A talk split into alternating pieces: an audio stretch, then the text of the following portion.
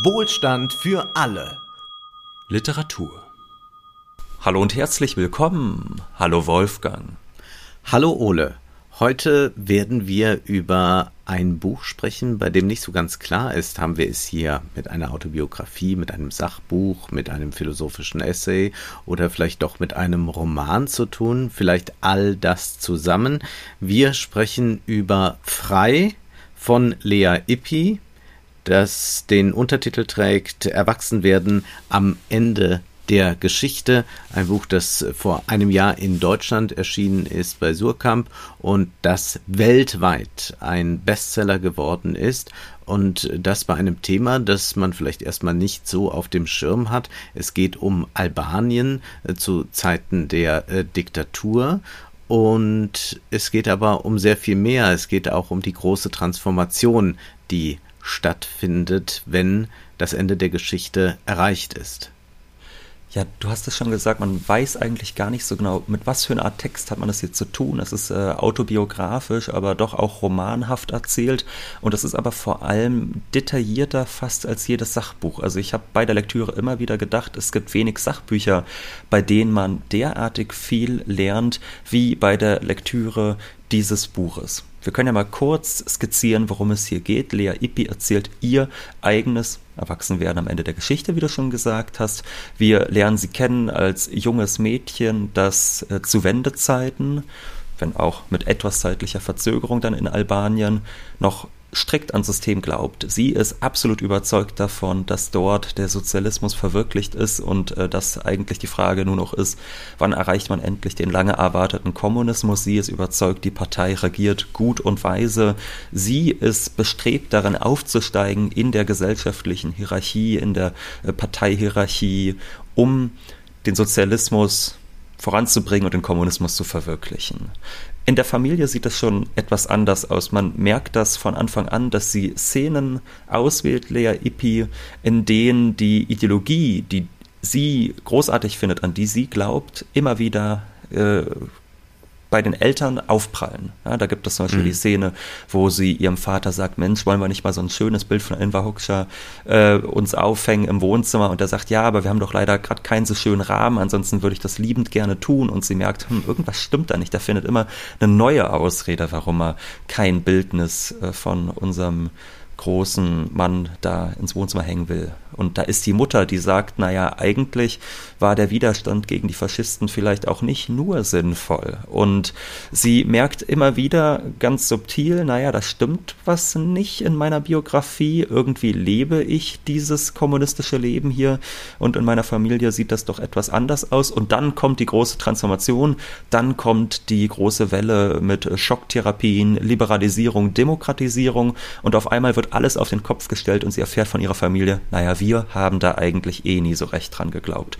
Und das ist ein sehr bemerkenswert erzähltes Buch, weil wir hier eine Frau haben, die mittlerweile Akademikerin ist, die sehr differenziert auf das blickt, was ihr damals passiert ist, die aber trotzdem aus der Perspektive dieses naiven, gläubigen jungen Mädchens schreibt und dann sehr geschickt immer wieder Situationen auswählt, wo das in einen großen Kontrast gerät zu dem, was in der Familie gelebt wird. Und vor allem ist es auch so, dass das auf eine sehr lustige Art und Weise gemacht wird. Also äh, wir wollen jetzt noch nicht zu sehr auf die Frage gehen, wie wir schlussendlich den Roman denn finden, aber ich glaube, worauf wir uns schon mal einigen können, ist, das ist eine espritreiche Frau mit einem sehr guten Humor. Es gibt da eine Szene, die ich gerne ganz kurz direkt am Anfang vortragen möchte, weil sie äh, doch äh, diese Paranoia, die in der Familie vorherrscht, gut nahe bringt, aber auch den Humor, den diese Frau hat. Das ist dann schon äh, nach der Wende. Sie soll mit ihrer Großmutter nach Griechenland fliegen, um zu gucken, ob man nicht doch vielleicht etwas alten Familienbesitz zurückbekommen kann. Und dann heißt es dort, die Abflughalle war relativ leer. Ein paar Ausländer warteten auf ihre Abreise und kauften in dem kleinen Laden am Eingang ein. Der aussah wie der Valutashop, bloß dass man hier die Sachen selbst aus dem Regal nehmen durfte. Meine Großmutter fand, die Verkäuferin lächele wie eine Spionin. Wie lächeln Spione denn? fragte ich. So, sagte sie und verzog den Mund zu einer Grimasse, ohne die Zähne zu zeigen. Das sieht wie ein normales Lächeln aus, sagte ich.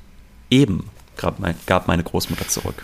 So, und äh, es sind sehr viele solcher äh, skurriler Szenen, die diesen Roman oder diese Erzählung ausmachen und einzigartig machen.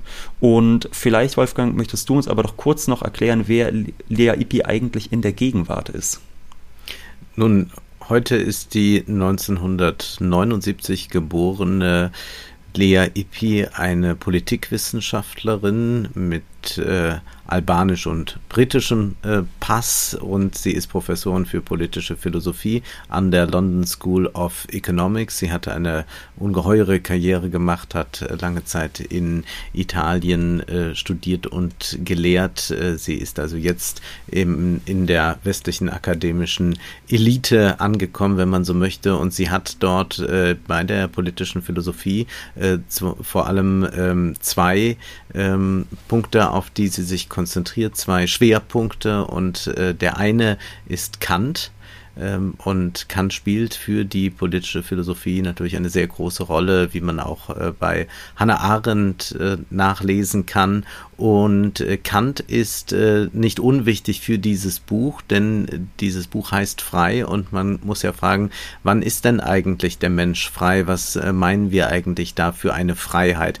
Ist das nur diese eine Freiheit, die äh, die Liberalen kennen, oder gibt es noch mehr Freiheiten? Gibt es noch so etwas wie eine innere Freiheit? Was hat die Moral damit zu tun? Und damit ist man ganz klar bei Kant angekommen. Und die andere äh, Perspektive, die ja auch aufgemacht wird von äh, diesem Buch, die spiegelt sich auch wieder in dem anderen Forschungsschwerpunkt von äh, Lea Epin, nämlich äh, der marxistischen Theorie, äh, denn sie beschäftigt sich mit äh, der marxistischen Theorie, mit äh, ökonomischen Fragen und äh, verbindet dies immer wieder und das erleben wir auch in diesem Buch. Und insofern haben wir hier eigentlich äh, das Buch einer Wissenschaftlerin, äh, die aber sich entschieden hat, jetzt einmal nicht wissenschaftlich zu schreiben, sondern ein Buch zu schreiben für äh, die breite Öffentlichkeit, aber nicht äh, darauf verzichtend, äh, all das, was sie äh, umtreibt als Forscherin, mit hineinzubringen in diesen Roman. Und ich würde gleich sagen, es ist aber kein akademischer Roman jetzt. Also es ist nicht äh, der Versuch, ähm, jetzt äh, Kant äh, oder äh, Marx ein bisschen zu popularisieren, äh, sondern dieser Blick, der eingenommen wird, also der Blick einer zehnjährigen, elfjährigen, der wird äh, sehr konsequent durchgehalten. An manchen Stellen wird er dann gebrochen. Wir können ja über diese Perspektive noch sprechen. Es geht auf jeden Fall nicht darum, dass man hier einfach so ein bisschen versucht, komplizierte Philosophie einfach darzureichen. Das ist überhaupt nicht der Ansatz hier. Aber wir sehen hier ganz klar, äh, dies ist äh, das Buch einer Philosophin.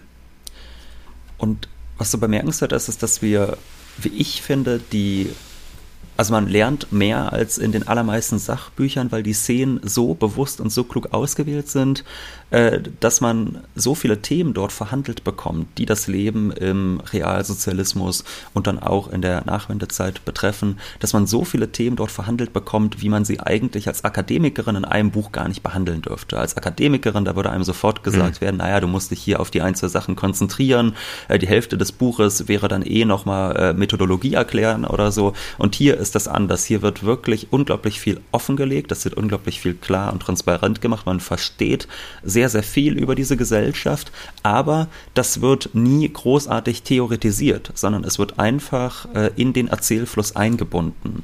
Wir können ja mal gleich vom Anfang eine Passage nehmen, da geht es darum, also, also wo sie einfach mal so beschreibt, wie ist das, wenn man dort im letzten Zentrum des Stalinismus lebt. Das sollte man vielleicht festhalten. Ja. Albanien ja. war wirklich, ja, Entschuldigung. Die, die, Albanien äh, gehörte zu eigentlich diesem Verbund der sozialistischen Ländern, aber äh, hat sich dann immer weiter abgeschottet, äh, weil äh, die anderen Länder ja einen Weg der Liberalisierung gegangen sind. In China wissen wir das mit äh, Deng, äh, der eine andere Richtung einschlägt und äh, das wird von Albanien aufgefasst als Verrat an der Kulturrevolution.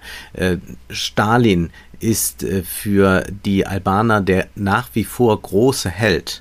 Also es ist äh, nicht so, dass man sagt, naja, da, da ist auch einiges äh, nicht so glücklich verlaufen, so wie das dann in äh, einigen sozialistischen Ländern ja auch dann rezipiert wurde, sondern hier hält man radikal am Stalin-Kurs fest und muss sich deshalb auch von der Sowjetunion absetzen. Weil die äh, revisionistisch ist. Genau, die, die ist also auch nicht mehr tauglich. Die ist also am Ende. Die ist imperialistisch, heißt ja. das gut. Das stimmt natürlich auch bis zu einem gewissen Grad. Äh, und mit diesen Argumenten sagt man dann eigentlich, mit denen wollen wir nichts mehr zu tun haben. Ja. Und wir fahren eigentlich den alten militanten Kurs eines Stalin weiter. Das heißt, äh, auch gesellschaftspolitisch, es wird in dieser Erzählung immer wieder darum gehen, wie dann äh, Menschen im Gefängnis landen oder ja. auch wie Lebenschancen Chancen ermöglicht oder auch zugebaut sind. Und ja. da heißt es direkt zu Beginn, wenn ich mich in der Schule mit einem neuen Mädchen anfreundete, fragten meine Eltern einander, wissen wir etwas über ihre Biografie?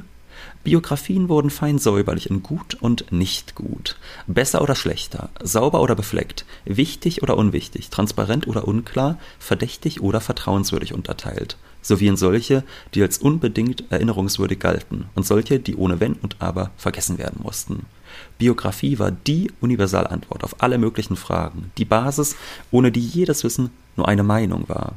Es gibt Wörter, deren Bedeutung zu hinterfragen absurd erscheint, entweder weil sie so elementar sind, dass sie sich selbst erklären, sowie alles, was mit ihnen in Verbindung steht, oder weil man sich zuzugeben schämt, dass man sie nach all den Jahren, in denen man sie ständig gehört hat, immer noch nicht versteht. Biografie gehörte dazu. Wir haben also mhm. dieses junge Mädchen, das fragt sich immer, was wollen denn alle mit dieser Biografie? Was ist denn das für eine komische mhm. Kategorie?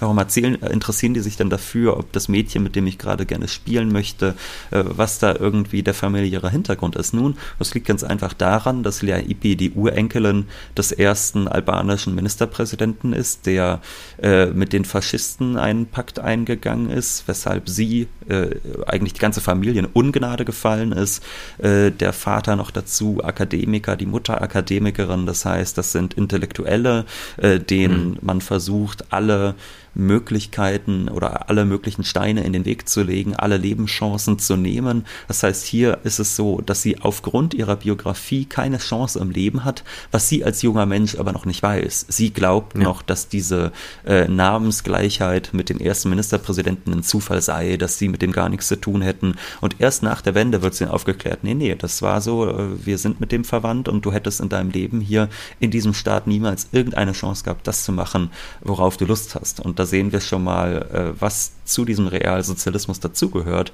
nämlich eine fast schon feudale Art und Weise, Lebenschancen zuzuteilen.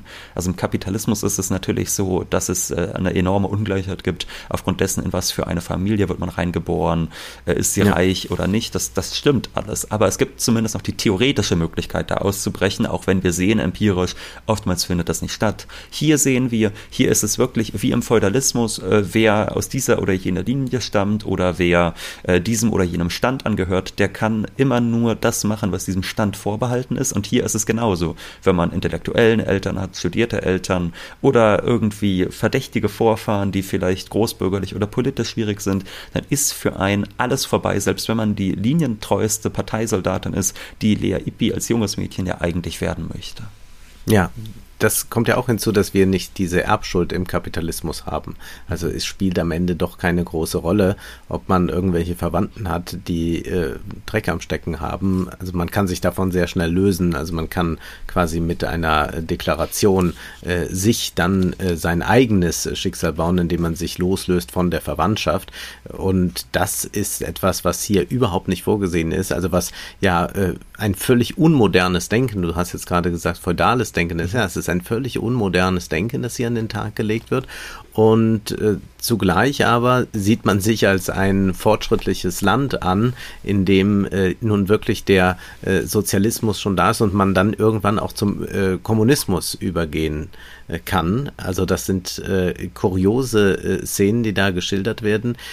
in den Schulen, also wird eigentlich nur so eine also es wird, es wird eigentlich nur die, die, die Staatsideologie wirklich eingepaukt. Also das ja. ist wirklich der, der ideologische Staatsapparat par excellence. Das wird äh, äh, eingebläut und äh, Lea Ippi, sie empfängt das alles so. Also sie ist eigentlich äh, dort und weil sie auch, weil wir diese Perspektive in den Roman durchverfolgen, haben wir ja eigentlich es mit einer äh, Figur zu tun, die äh, naiv bleibt, die aber doch, das merkt man ja an den äh, entsprechenden Passagen dann, wenn es ein bisschen darüber hinausgeht und wenn diese Verwunderung äh, ein bisschen mehr in Analyse gegossen wird, dass wir es immer mit äh, einer Erzählerin zu tun haben, die nicht so alt ist wie das Mädchen, das da gerade beschrieben wird und deren Perspektive da äh, imitiert wird, sondern wir haben eine sehr wissende äh, Erzählerin da. Das heißt,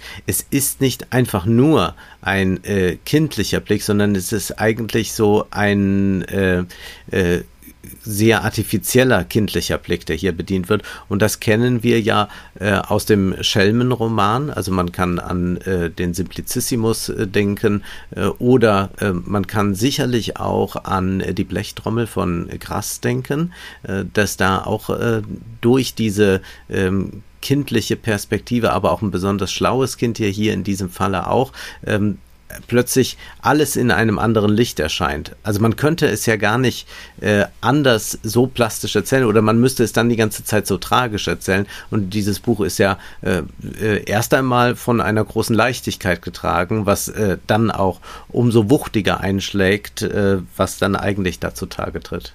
Das war nur der Teaser.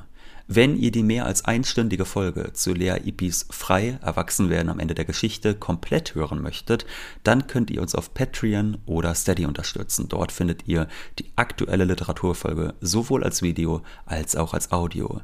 Wir diskutieren im weiteren Verlauf der Folge über die Frage, was es eigentlich bedeutet, frei zu sein. Wie kann dieser große philosophische Begriff mit Leben gefüllt werden? Und was ist da eigentlich passiert nach der Demokratisierung und Liberalisierung im Osten Europas. Wie konnte es sein, dass diese Schocktherapie nicht zu ungeahnten, schönen neuen Möglichkeiten, sondern zu sehr viel Elend und im Falle Albaniens sogar zu einem Bürgerkrieg geführt hat? Mehr dazu hinter der Paywall. Vielen Dank für eure Unterstützung.